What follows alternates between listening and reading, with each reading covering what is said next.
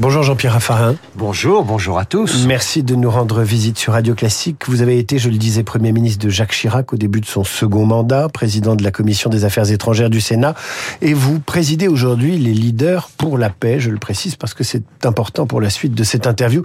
Je commence avec le drame d'Arras. Les Français ont le sentiment que l'histoire se répète après Samuel Paty il y a trois ans, Dominique Bernard, et un sentiment d'impuissance. Est-ce que l'État est faible, Jean-Pierre Raffarin? Non, je ne crois pas vraiment. Je crois simplement que nous sommes entrés dans une nouvelle phase du terrorisme. On était jusqu'à maintenant plutôt affronté à un terrorisme, euh, je dirais, de groupe, de stratégie. On l'a même vu. Donc euh, sur Israël, c'est un terrorisme quasiment d'État. Hein. Guerre et terrorisme se conjuguent dans cette affaire en Israël. Donc je pense que c'est devenu un terrorisme individuel. Et donc il est très difficile quand quelqu'un prend d'un seul coup euh, une décision d'aller tuer les autres tout seul. Donc c'est vrai qu'il y a la, radicalité qu'on peut essayer d'identifier, mais enfin tout ça, a quelque part une sorte de folie meurtrière et l'État a de toute façon du mal à maîtriser tout ça. Donc c'est clair qu'il faut être beaucoup plus encore armé pour euh, détecter ceux qui peuvent tomber un jour dans cette horreur, mais ce sera toujours quand même très difficile à partir du moment où il s'agit d'un acte individuel qui s'intègre à une stratégie globale, mais qui est une décision individuelle.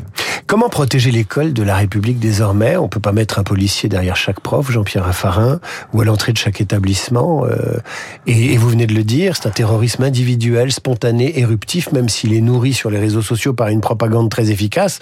On ne sait pas qui sera le plus vulnérable ou le plus fou pour passer à l'acte. Donc, comment s'en protéger? Il y, a, il y, a, un certain nombre de choses qui ont déjà été engagées dans un certain nombre de régions, puisque les régions sont responsables pour les lycées, notamment les portiques à l'entrée, pour être sûr qu'il n'y a pas d'armes à l'intérieur.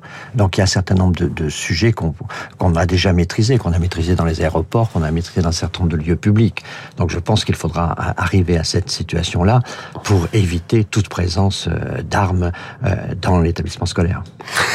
Euh, le président de la République a déclaré ce matin, on va passer les, les, les, les au, peigne fin. Euh, euh, on va essayer de traquer tous ceux qui pourraient être expulsés aujourd'hui, qui pourraient être euh, l'objet de, mesures particulières. vous croyez à cette fermeté de l'État et notamment de l'État de droit? Je pense que oui. D'abord, je crois que de toute façon, c'est la seule façon de lutter contre les formes de toute violence. C'est l'acte c'est la, la défense de l'état de droit. Donc, je, je ne faire que confiance au droit. Ce qui m'a été montré dans le passé, c'est qu'on a fait quand même des efforts considérables pour pouvoir mieux connaître. Les services de renseignement ont eu des moyens beaucoup plus importants. Maintenant, on arrive à détecter un certain nombre de fichiers, mais naturellement, la, menace est tellement large qu'il faut encore d'autres moyens et qu'il faut une sorte de professionnalisme de tout cela. Et donc, euh, c'est clair que c'est devenu une priorité, alors que précédemment, c'était une des politiques, je dirais, euh, qui pouvait être complémentaire aux autres politiques de sécurité. Là, il est évident que ça devient une priorité et donc il faut faire une recherche, mais cette recherche, elle est tellement difficile parce que comme euh, au fond euh, ces, ces gens-là sont des gens euh, assez sophistiqués quelquefois dans la stratégie. Donc ils sont ils cachent leur jeu. Il y a beaucoup de, de double jeu. Il y a beaucoup de gens qui s'engagent dans un camp pour en fait lutter contre ce propre camp. Jean-Pierre Raffarin les Français ont beaucoup de mal à comprendre pourquoi l'assaillant fiché S en situation irrégulière avec un entourage repéré par les services lui-même interrogé la veille pourquoi ce garçon ce garçon n'a pas été expulsé. Est-ce qu'il faut revoir le droit? Est-ce qu'il faut une fois de plus une loi? Est-ce qu'il faut régler le problème à travers la loi immigration, puisque le gouvernement semble faire un lien entre ce qui s'est passé à Arras et euh, l'immigration.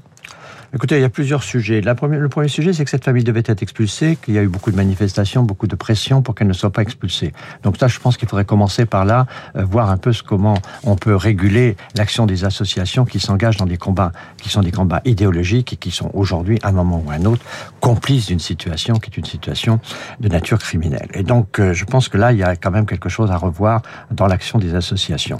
Et puis, je pense ensuite qu'il euh, faut naturellement traiter la question la plus difficile pour nous, c'est les capacités d'expulsion. Parce qu'on voit qu'un certain nombre de décisions d'expulsion ne sont pas exécutées.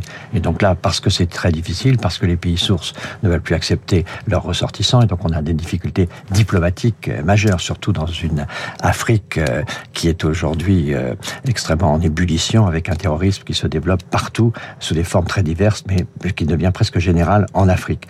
Et puis là, en l'occurrence, les Tchétchènes, c'est en effet une difficulté supplémentaire que nous avons, parce que là, il s'agit d'un peuple qui a montré ses capacités de violence à plusieurs reprises.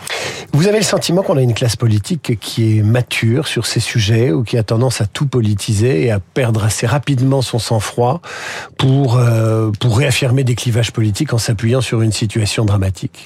Oh, Je pense, et je pense depuis longtemps, que la société française et, société politique est, d'autant est beaucoup trop idéologique et que finalement on n'a pas de pragmatisme, on n'a pas d'analyse crue des faits, on, se réfère tout de suite à des idéologies et chacun reste globalement dans son camp.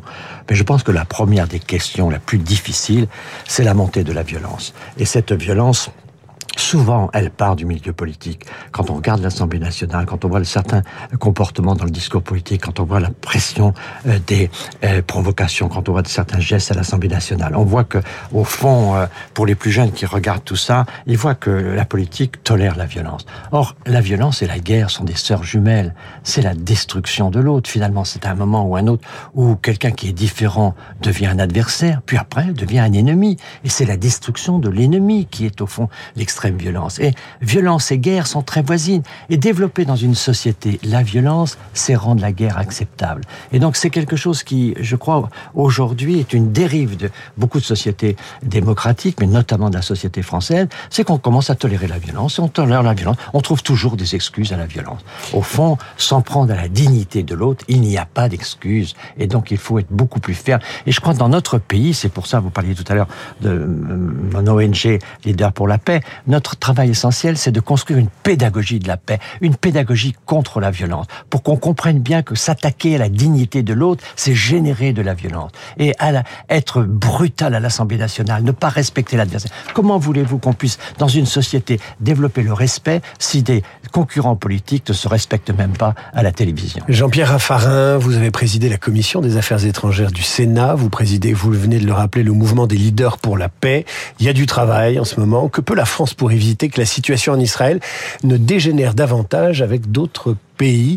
Je rappelle que le mouvement des leaders pour la paix, c'est vous qui l'avez fondé, vous le présidez et vous y associez un certain nombre de, ministres, d'anciens premiers ministres, de responsables de très haut niveau et vous essayez de les fédérer autour de, ce projet euh, impossible qu'est la paix. Non, le projet n'est pas impossible parce que euh, je pense que là, pour dire deux mots sur ce sujet, je crois qu'il faut bien qu'on comprenne que la paix ne tombe pas du ciel. La paix, c'est un travail. Il y a des écoles de guerre, mais il n'y a pas d'école de paix. La paix, ça, passe par le respect, ça passe par la fonction diplomatique qu'il faut souvent revaloriser. La paix, c'est d'abord la connaissance de la dignité. Nous travaillons avec le Latran sur la notion de dignité, car s'attaquer à la dignité de quelqu'un, c'est provoquer de Il faut expliquer ça aux terroristes du Hamas euh, ou à Israël qui s'apprêtent à entrer à Gaza. C'est ça, expliquer ça dans les écoles on, a, on, a une action pour euh, aider les structures qui développent l'esprit de paix dans les structures de la petite enfance. C'est un travail de fond qu'il faut faire. Naturellement, quand la, quand la crise, quand, quand nous sommes dans des états de guerre, comme c'est le, comme c'est le cas dans plusieurs endroits du monde aujourd'hui, naturellement, toute cette action préventive n'a pas beaucoup de sens. Mais il faut toujours penser à l'avenir, il faut toujours penser à ces jeunes esprits qui voient des images extraordinairement violentes. Il faut que dans toutes les écoles, il y ait un cours contre la violence, qu'on appelle ça comme on veut, que les pédagogues s'y mettent pour montrer que finalement, l'attitude de paix, l'attitude de respect, c'est quelque chose qui se travaille. Jean-Pierre Raffarin, vous avez été le Premier ministre de Jacques Chirac. À cette époque-là, il y avait une politique arabe. La France était respectée dans le monde arabe. Vous avez connu cette période, c'était sous Chirac. Donc, avons-nous perdu cette aura dans cette région?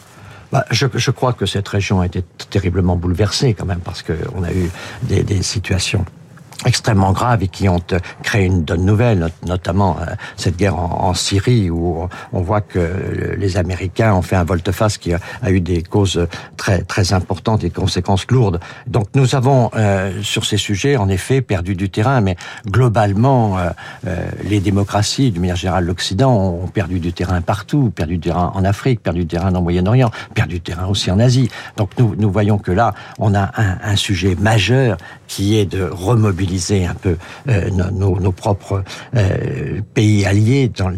Pour moi, l'alliance, c'est pas forcément celle de l'Occident, c'est celle des démocraties. La seule bonne nouvelle de ce matin, c'est le, le, retour de la démocratie en Pologne. C'est, je crois, très important. Donc, moi, je préfère le camp des démocraties au camp de l'Occident. Et c'est pour ça que je crois qu'il faut essayer de renforcer notre force, parce qu'en fait, ce qui recule aujourd'hui, c'est la démocratie. Et quand, au fond, la démocratie recule, la violence avance. Un dernier mot, Jean-Pierre Raffarin, fan de rugby que vous êtes défaite. La France a perdu son quart de finale contre l'Afrique du Sud. Qu'est-ce qui nous a manqué à part deux points de plus? Vitesse et adresse. Merci Jean-Pierre Raffarin d'avoir été le visiteur de euh, cette matinale. Je rappelle le titre de votre dernier livre intitulé Ne sortons pas de l'histoire. C'est paru cette année chez Michel Lafon. À suivre le rappel des titres avec Charles Bonner, la revue de presse puis Esprit Libre avec Luc Ferry qui vient d'entrer dans ce studio puisque c'est lundi et vous vous tombez dans les bras. On se retrouve